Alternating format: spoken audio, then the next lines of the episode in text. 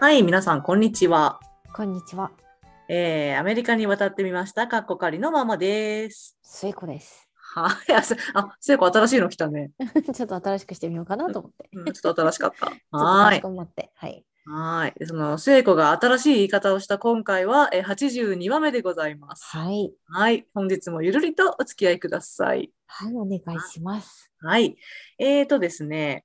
えー、じゃあまず近況報告で。うん。はい。えうー、せいちゃんどうですか近況報告。緊急報告はですね、この間、あの、友達に言われてクスッとなった件なんですけど、はい。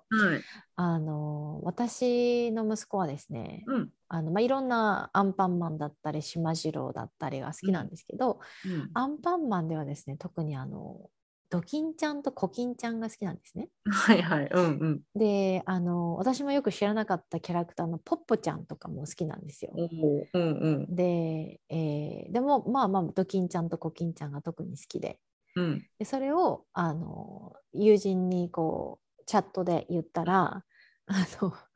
お母さん息子の息子の好みの傾向を把握しとかないと」みたいな将来将来のパートナーが心配って 言われてあの彼がどんなパートナーを選ぶかは分かりませんしそれが男性だろうが女性だろうが私はいいんですけれども、はい。あのドキンちゃんとコキンちゃんはですね結構こうあのなんですかねあのあのこう相手を手玉に取るタイプのそうですね。あのね自こ転分のがす転がすタイプの自分の手を汚さずに悪いことするタイプですねそう。ですね転がすタイ プのあの女の子たちなのでそれが好きっていうのはちょっとあの心配 母親としてはちょっと将来の彼のパートナー選びに若干の一抹の不安を最近それで覚え始めまして。なるほどい。やあの一生懸命今メロンパンナちゃんとバタコさんの素晴らしさを伝えようと 母親は画策しておりますがいま、えー未だにあのドキンちゃんとコキンちゃんのあぬいぐるみがあって、はい。えー、とあとミッフィーミッフィーが大好きなんですようんうんミッフィーはいいんですよ、まあ、ミッフィーはいいんですけどあのドキンちゃんとコキンちゃんをのおぬいぐるみを見ると「はー」って言ってるん ですねあのうちの息子は。なのであの母親としてはちょっと一抹の不安があるかなっていう。なるほどね。はい。はい。いやあのじゃあもしそういうお年頃になったらですね。うんあのぜひ私も呼んでいただいてそのその女の査定にかかりたいと思いますのおで、願いします。私はあのメロンパンナちゃんとかも、まあ、なんならバタコさんみたいなタイプのね、うん、パートナーが来たら、もう私はもう本当にもう、あの両手を広げて受かい受け受け入れるんですが、ちょっとドキンちゃん、コキンちゃんタイプが来た場合、ちょっとどうしようかなって思いますね、若 干。あのもちろんね、中身はとても素晴らしいことかもしれないけれども、そうですね。うんっていう感じですね。わかりま母親しとしたて。はい。はい、えーすいません皆さんちょっと私今スエちゃんの話を聞きながらですねうん。あの後ろに うちの犬たちが来まあ、して来たね。うん。うん。であの2匹いるので2匹であのレスリングみたいなことをし始めたのでうん。うん。なんか音的に みたい なの入ってない大丈夫なんかね、あの、チャリンチャリンって聞こえる、あの、首輪の。うん。あそうです首輪がすいません皆さんちょっと首輪の音をうんあの首輪の音が聞こえてしまうかもしれないんですけれども、うん。後ろに犬がいますということでうん。あの生活感丸出しでお送りしたいと思います。はい。はい、はい。はい。あの、そういう音も、さらに炊飯器、ご飯が炊ける音も、まるっとお届けするのはが。このポッドキャストなので。すべてお届けしておりますが、はいはいえー私の、あのー緊急報告はですね、うん。本日、うん。学校から帰るときに、うん。急に思ったんですね、私。うん。花を買いたいと。花を買いたい。はい。 うん。うんなんか、あのーまあ、これ今収録してるのが4月1日なんですね。うん。 なので、あのはい、月うるさいな。 うるさいよ、ワンちゃん。すいません。で、あのー1日で月始めなので、これ前回のエピソードでも言ったんですけど、うん。こうなんかまあ月始めってことでちょっと自分のこう気持ち上がることしたいなとう思っん。て、うん。うん。でそれで何何しよっかなと思ってたらあ花とか家に飾ってみようとか思ってうん。それであのホールフーズに行きましてうん。あのちょっとちっちゃめの花束を買ってきましたお、いいね。いいねで。それでねやっぱりちょっと花があるだけでなんかちょっと私嬉しくなるしうん。えなんか私文化的とか思って あの気持ちが良くなりましたという話です。なるほどですね。はいでも花とかこう自然のものがあるとやっぱちょっと雰囲気もうん、パッと明るくなるよね。うんうんうんううんんうんねなのでねまああのまあちょっとしたことで気持ち上げる方法で、はいお花買ってきました。いいと思いますいいと思います。はいありがとうございますはい。えーじゃあ今日の、えー本編なんですけども、うんえー今日はね本編もちょっとこう英語ミニレッスンのような感じにはなるんですけど、うんえー英語で E メール第2弾をやってみたいと思います。はいはい、あの実は英語で E メール第1弾はうん、あの結構もう1年くらい前かな、かなり前だよね。うん、もう結構前にあの英語コーナーの、うんえっとひ一つとしてやらせていただいたんですけど、うんうんな。んか結構聞いてくださってる方がいるみたいで、そうなんだ。なので本当だ。うんうん。うん、だからあの英語での E メールの書き方に興味ある方って結構いらっしゃるのかなとうん、あの思いましたので本編の方でがっつりもう少し話してみようと思いました。はい。はい、えーえっとねまあ9個10個ほどいろいろとあの紹介させていただきますのでうんはい、えーなんか使えるのがあったら嬉しいなと思ってます。うんえーじゃあまず1個目からせいちゃんどうでしょそうだね。えーとまず1個目は、うんあのまあ私もよく使うんですけどう、うん例えば誰かにメールして、まあ、返信がない場合うんとかもうちょっとこう詳しく話を聞きたい場合に使うのが、うんうんえーと「I would like to follow up on something」うん、この「follow up」っていう、うんあの言い方がすごく役に立つんですよ結構。そうですね。うん、よく使うしこれこれについてちょっともう一回あの確認させていただきたいんですけどみたいな言い方なんですね。うんうんであの私は前の、えーエピソードの最初のあの近況報告で、うんえー仕事の面接が、まうあん、決まったよとうんいう報告をしたんですけれども、うんまあ、待てど暮らせど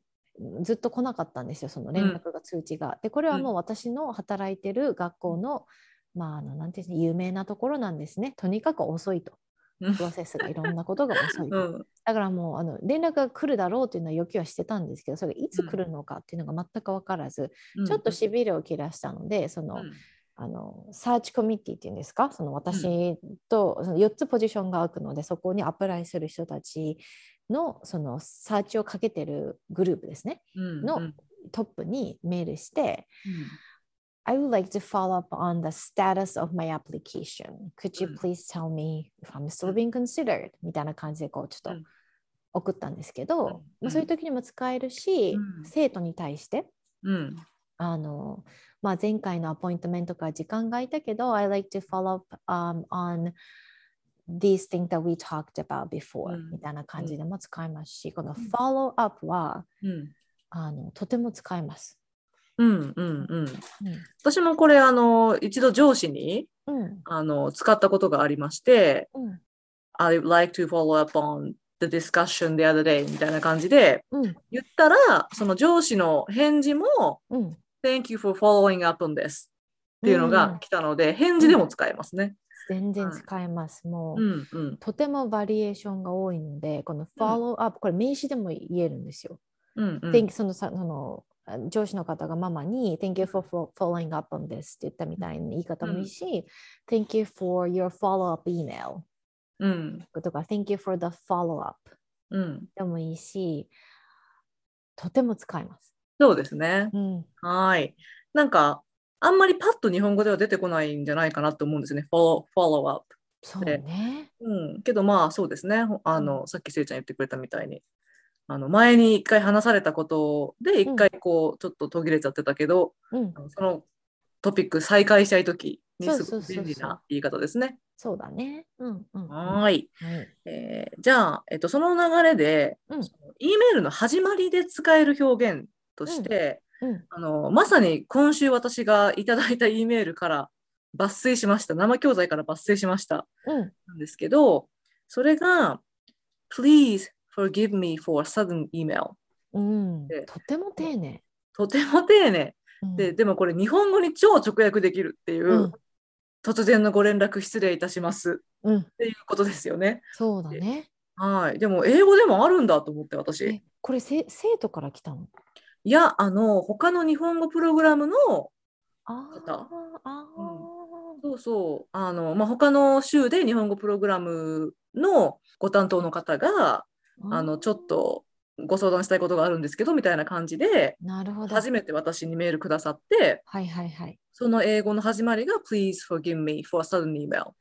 あ突然失礼いたしますみたいなね。うん、はい。うん。うんなので皆さんももし、あの、そういうふうにこう突然、うんあのうんうん新しい方に E メールを送らなきゃいけないっていう時は、うんうんあの使えるみたいですね、この言い方。えーこれはすごく便利。例えばなんか日本から、うんえー、と海外に留学しようと思って大学院とかうんうんの時にこうちょっとプロフェッサーがどういう研究してるのかを知りたいから、うんそのプロフェッサーにちょっと連絡してみたいけどもいつてがないコネがないから突然メールするしかないって時とかにうんうんうん使えるよね。Please だ forgive ね me for suddenly now、うんまさにまさに。うんうんへえこれは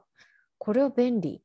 これね、うんうん私も多分日本語に大役がばっちりくるから、うんうんうん。すぐ覚えた。なるほど 確かに 確かに。いいですはね。うんうん、はーい、えー次はじゃあすえちゃんどんなのあるでしょこれはねあの私の、う、うんえー生徒から、うんあの私の上司の上司うん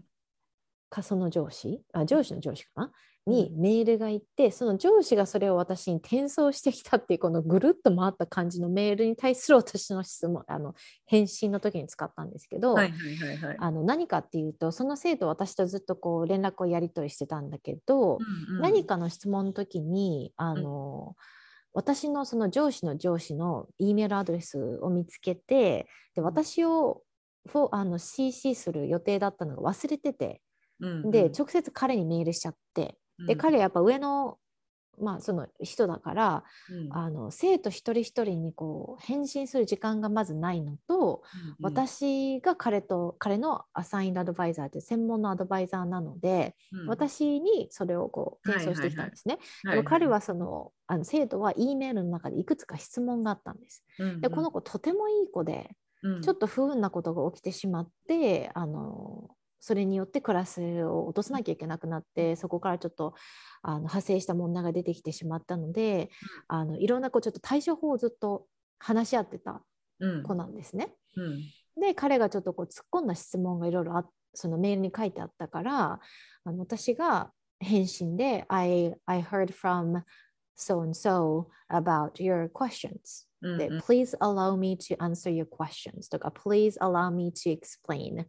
うん、 your questions」うん、っていうふうにまず言ったそのそれを言った理由としては私はどういう意図で彼がその私のボスのボスに連絡したかが分からなかったのでもしかしたらあのもっと上からの人の説明を求めてたのかもしれないしちょっとこの意図が分からなかったのでうん、あのまず私から説明させてください。うんうん、うん、でそれでもまだ納得がいかなかったりうん質問があったらうん、その時にあのその彼にうん上の人にお話ししましょうっていうふうに締めくくったんですよね。うん、はいはいはいはい。この please allow me っていうとこの allow がこう許すだから、この please allow me って多分あの海外のノミネート作品とかアカデミー賞とかなんかそういうこう、う公の場のうん、ステージのを見たことある人、絶対聞いたことがある。はいはい Please allow me to introduce そうだね you うん to って言って、うん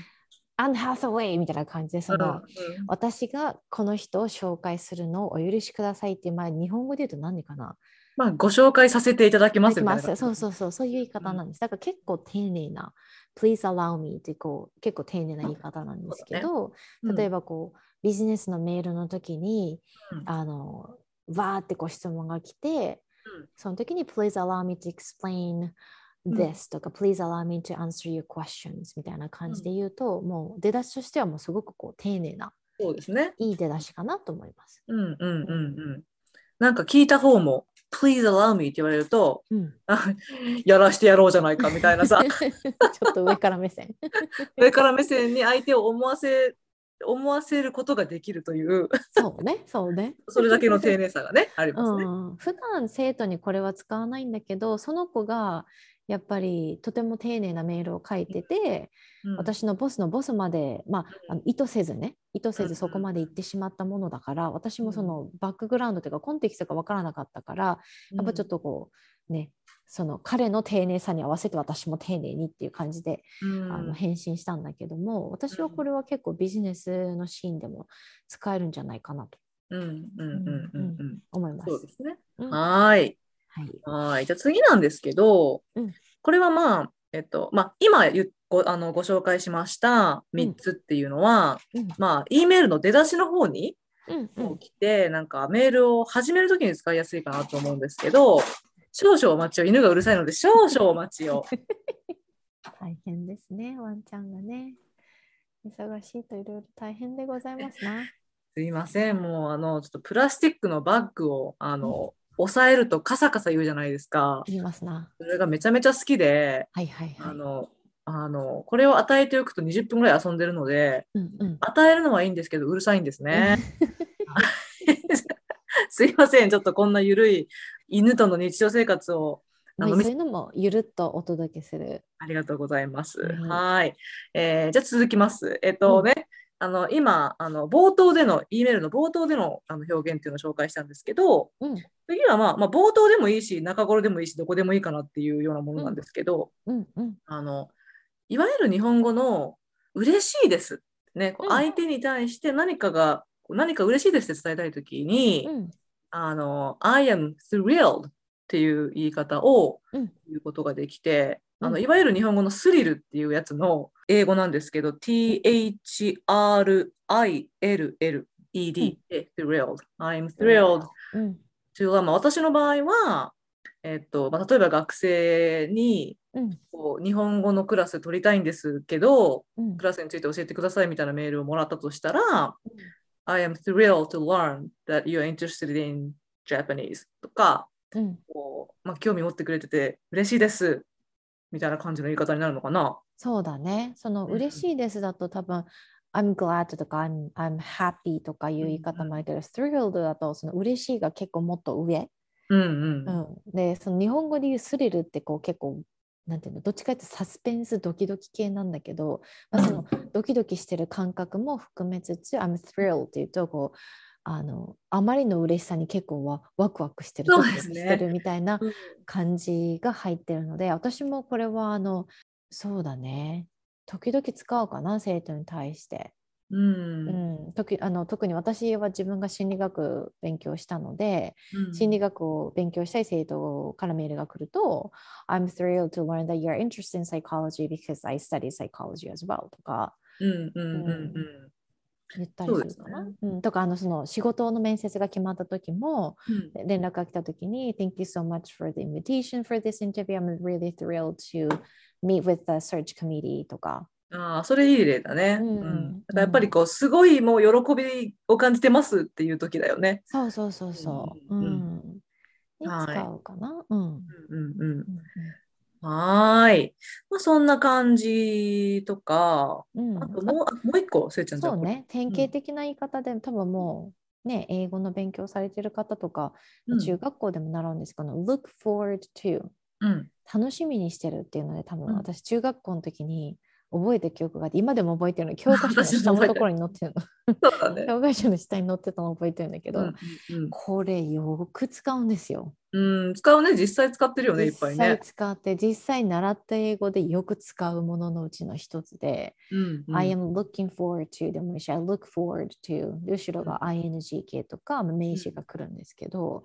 うんうんあの生徒からなんかアポイントメント取りたいって言った時に、じゃあこのリンクからつあのアポ取ってねって、I'm looking forward to speaking with you soon とそうか。だね。うんうんうんうんうんうんそうそうでだすねねこれ、あの、文の最後にも使うことができて、うんあの I'm looking forward to hearing from you とかってうん言うとうん、お返事いただけるのを楽しみにしていますになるので、うんあの、お返事お待ちしておりますみたいな感じになりますよね。そうだね。あとすごく砕けた言い方すると、うんテキストその簡単な LINE みたいなメッセーうんうジ、ん友達とやりやり取りしてて、うんなんか今度じゃあ会おうねって、じゃあこの日ねみたいな気分で、あ楽しみにしてるっていう時も、looking forward to it うんっていうふうにこうあの I look forward to it っていうこうしっかりした文じゃなくて、うん looking forward to it っうんうんていうと、楽しみだよっていう言い方にも、そうですね。あ、うんなんならそうテキストの間だとうん、 looking forward だけとか、あそれもあるもうねかなりかなりこう短縮して、うん、 そう私もあれ見て looking forward とき来た時にいろいろはしょってるけどこれいけるんだって思って私わかるびっくりした。わかうるんそうねそういうふうにこう生の映画英語多分これ文法的には間違ってるんだよね looking forward だとうん前を見てるになるんだけど、うんうんうんでもそのやっぱりコンテキストから言うと楽しみにしてるなので、うんうんこの look forward は本当によく使います。そうですねう。んううんん、はーい。うんえーじゃあこの流れでうん最後にあの、まあ、文末で使える表現っていうのをいくつかご紹介したいんでね、すけ締ど、めくくりみたいなね。締めくくり、はい、んどうやって締めくくりますかと。うんで、初めのやつはさっき私が言った I, I'm looking forward to hearing from you と、まあ、ほぼ同じでうんあの、同じようにお返事をお待ちしておりますと言いたいときです。うんそれが I, I hope to hear from you soon っていう言い方ですね。うん、あのこれはなんかしょっちゅう見てますね。私も使うし見てるね、うんうん生徒がよくメールで来た時に「I hope to hear from you soon」って書いたり、うんううんんうんしてるかな。丁寧な E メールを書いてくれる子はこれ書いてたりする。そうですね。うんうんうん。まあ、これをあの学生が直訳しようとすると、うん、なんかすぐに先生から聞こえるといいんですが、みたいな感じになって、 ちょっと違うんですけれども、何が聞こえるの かしら。はい。でも、まあ、学生がそういうことを書くってことは、つまり英語ではこれはすごくよく言う表現っていうことで、う,、んうんえそれで言うとさ学生がさ「I'm thrilled」の言い方をうん。うんこうワクワクしてますとか言ってきたりしないのドキドキしてますみたいな。ああ、今パッとは思い出さないかな。うんうんなんかこうじゃあ英日本語で学生がママにメールをした時のうん締めくくりでもどこでもいいんだけど面白い表現って何かあるそのさっきみたいに先生からすぐに聞こえるといいんですかっていう言い方とか。あのーこう英語話者の、うんまあ、文化的背景が分かるミスというか、まあえー、と表現うんうんはあのーこれ前回のねあの E メールの書き方でも言ったんですけどうんえもう一度ちょっと言わせていただくとうん初めに「こんにちは先生」っていううんでっていうのはあのこちらでは大体の E メールが「はい」なんとかで始まるんですよね。うんうんだからそれをもうそのまま直訳してうん「こんにちは先生」「こんばんは先生」っていうのがうん入ってるのね。うんうんうんだからなんかまあ別にそれを受けて嫌な気になったりするようなものではないので、うんまあ、まあ学生にはこれ言わなくていいんだよぐらいは言うけど、うんうんうんうんうんうんそれがでも一番よくあるかもね。そうだろうね違うからね、うん、先生こんにちはのもね日本語だと結構、うんうんううん、そうですね。うんえっ、とじゃあさっきのに戻ると I hope to hear from you soon もしょっちゅう使うし見るうんうんうのんと、私がしょっちゅう使うのもどのメールもこれで締めくくってるんじゃないかぐらいの勢いで、うんあの使ってるのが、まあ、生徒に対するメールうんはあの If you have any questions or concerns please let me know とかうん Pe- please feel free to email me とか、うんうん please don't hesitate to contact me とかその、うん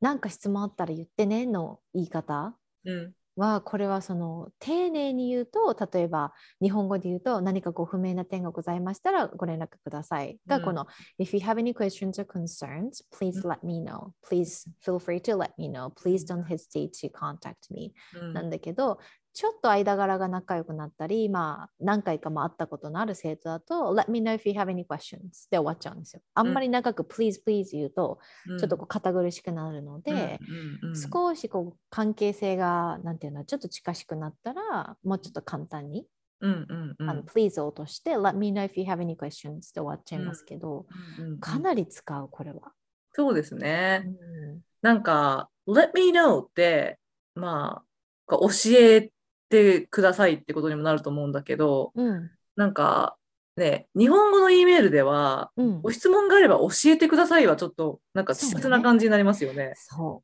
うん。う、うんだから、だからそういうふうに考えちゃうとうん言えるのかなってこう不思議に思う方もいらっしゃるかもしれないんですが、うん、これは毎日1回は見るかなぐらいの勢いで、うん、本当に Please let me know. それさみんなで今ママのその教えてで私すごいパッと思い出したのが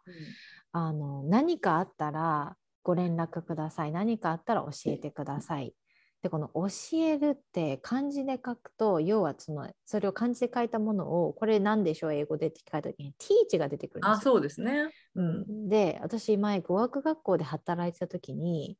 あの日本人の学生さんがとても多い学校だったんですよ。で、すごくちっちゃいとこだったんでオフィスにいてカタカタやってるとその廊下で話してる生徒たちの声が丸聞こえなんですうね。ん、うんうんうんでその時にその日本人の生徒が短期間でバッて来てたのと同時に、えー、とフランスかドイドイツだったかなとにかくヨーロッパの国から4人45人来てたんですよ。でその子たちは語学,、まあ、語学力はとても高かったんだけど語学学校っていうよりかその語学学校が出してる、えーワークプログラム要はこうんうう語んうん学語学学生でありながら働くボランティアするみたいなのに来てたんですよね。うんうんでその中の一人の男の子が確かにととても容姿が整った子だったんです。うんうんなんだろう甘いマスクの金はいはい髪の高い、背の高い体格も、まあ、あの細マッチョみたいな。で、うんうん人当たりもとてもいいから先生たちからも高評価のうんあのとても丁寧な子ででそしたらやっぱその若いから日本人の女の子たちも、うんうんまあキャッキャキャッキャなるわけですよ、うんかっこいいみたいなでそうんの男の子の名前をちょっと私覚えてないんだけど、何々かっこいいみたいになってでその3人45人何人かな女の子たちがその子と話してる会話が丸聞こえで,、うんで私は日本語ももちろんわかるし英語もわかるから、そのうんその子たちが何を言おうとしてるかがもう全部わかるわけですよ。うんうんうんでその中であの多分彼女たちは彼のインスタかツイッターうんかフェイスブックか何かを知りたかったんです。はいはいはだい。から「teach me」って言ってたんです。ああ。教えての意味で。うんうんうんうん。そしたらその彼英語が堪能な彼からすると使い方がわからないから教えてって言ってると感じるんですはいはね。いはい teach だから。はいはい。 うんうんだから彼そのその女の子たちが「teach me teach me インスタグラム teach me」って言ってるんですよね。うんうんで私の中ではあ彼のインスタとつながりたいんだと思ったんだけど、彼からすると「So you don't, you don't, no, you don't have an Instagram?」みたいなことを言 っててでもその彼女たちは「え持ってるよね?」No, I, I have an Instagram って言う言い返しててで彼からすると「Wait, You have Instagram, but you don't know how to use it? みたいな感じのその混乱が起きてて、 ああ、これは、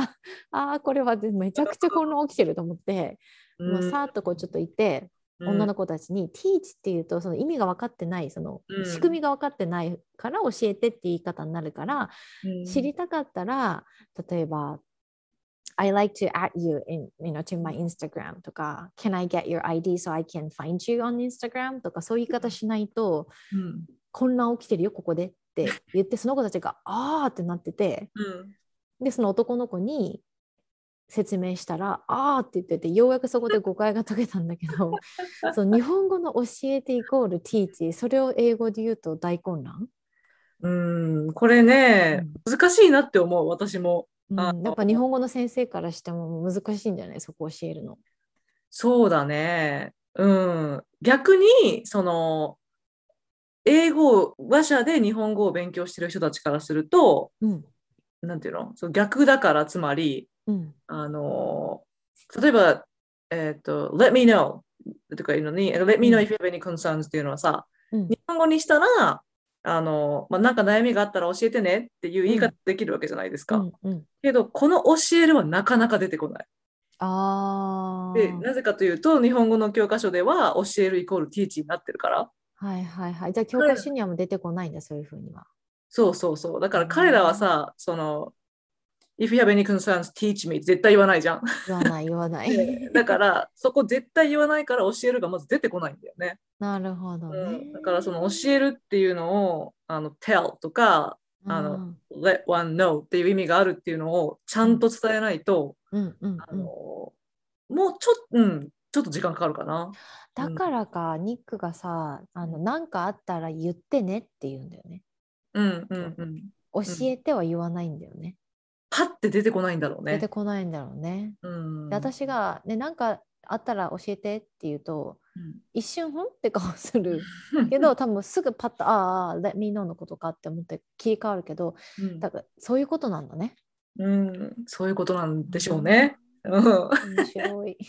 はい。まあね、ここ Let me know から結構このあのいろんな話に広がりましたけれども、うんこの Let me know はとにかくよく使いますね。教えてください。もう最後のとてもカジュアルなメールだとバーって書いてある「let me know」うんびっくりマーク名前みたいな、うんうんううんんうん。感じでも使えますね。はい。で、最後にですね、うんえーっと、このメールを、うんえーまあ、読んでくれてありがとうとかいう類のことを言いたいときに、うん例えば、like, thank you for your time あの言ったりとか、あと、あの何かネゴシエーションしたいときに、うんこうまあ、ご検討いただけますと幸いですみたいなうん感じのことを言いたいときに、うんあの Thank you in advance うん、 for your consideration とかいう言い方ができて、これは私は便利だなと思いました。そうね、インナルバンスでつけることによってこう、うんまだそうじゃないけど、うんまあ、その時間を取って考慮してくれてうんありがとうと言っておきたいですみたいな。そうですねこう今から前のめりでお礼言っときますみたいなそうそうそうそう。感じの表現ではありますけど、うん、まあ、見方によっちゃちょっとアグレッシブだけどね。 まあ、そうね、そう見方によってねは。見方によっちゃね、私このその日本に今度3週間行く休みの許可を得る時のメールはあのアドバイあの私のスーパーバイザーに「Thank you in av- in ad- in advance for your consideration うんうん」うんで言いました。もうその3週間もってがっつり休みを取るのでやっぱ彼女もその私がいない間のうん誰が私のポジションをカバーするかっていうのをやっぱこう考えなきゃいけないじゃないですうか。んうんでその考える時間考慮する時間を取ってくれたのでうんうん「Thank you in advance for your consideration」っていうふうに、まあ、ちょっと丁寧にうんうん締めくくったかな。そうですねう。んうんうんはいまあ、さっき私がアグレッシブどうのって言いましたけど、うん別にアグレッシブなニュアンスはないんですね。そうそうそうそう。 うんうんうんはいうんまあ、これよくありますよね。こうちゃんとあの前もってお礼を言って、あるある。例えばその、もう一回言うけど、仕事の応募うんうんうんうんするときのカバーレターの一番最後に、うん、 Thank you so much for your time and your consideration and in advance. I really appreciate it. とか、うんうんあの、うんうん。で、終わったりもしますね。そうですね。うん、はーい。まあそんな感じかね。そうだね。うん。はい。ということで、皆さん、今回は、まあ、なんか英語ミニレッスン拡大版のような本編を、えっと、いろんななんか、あの、雑談を交えながら うんお送りしたという感じでございますが、はい。えーこのような感じで、えっと、第82話とさせていただきたいと思います。 また、新しい締め方。これ、ね、先週から始まったから ね、始まった。あの、はい。これをもちましてっていう言い方ね。そうですね。はい。えーじゃあ、あのーまあ、これで終わりということで、あ、最後に E メールですね。うん。それはアメリカンライフジャパニーズワイフ全部小文字で、アットマーク gmail.com です。はい。で、ツイッターがアットマーク、ワイフ、アンダーバー、ジャパニーズです。はい。お便りいただけますと喜びます。はい。はい。よろしくお願いしお願まいしす。ますはい。失礼します。ありがとうございます。はい。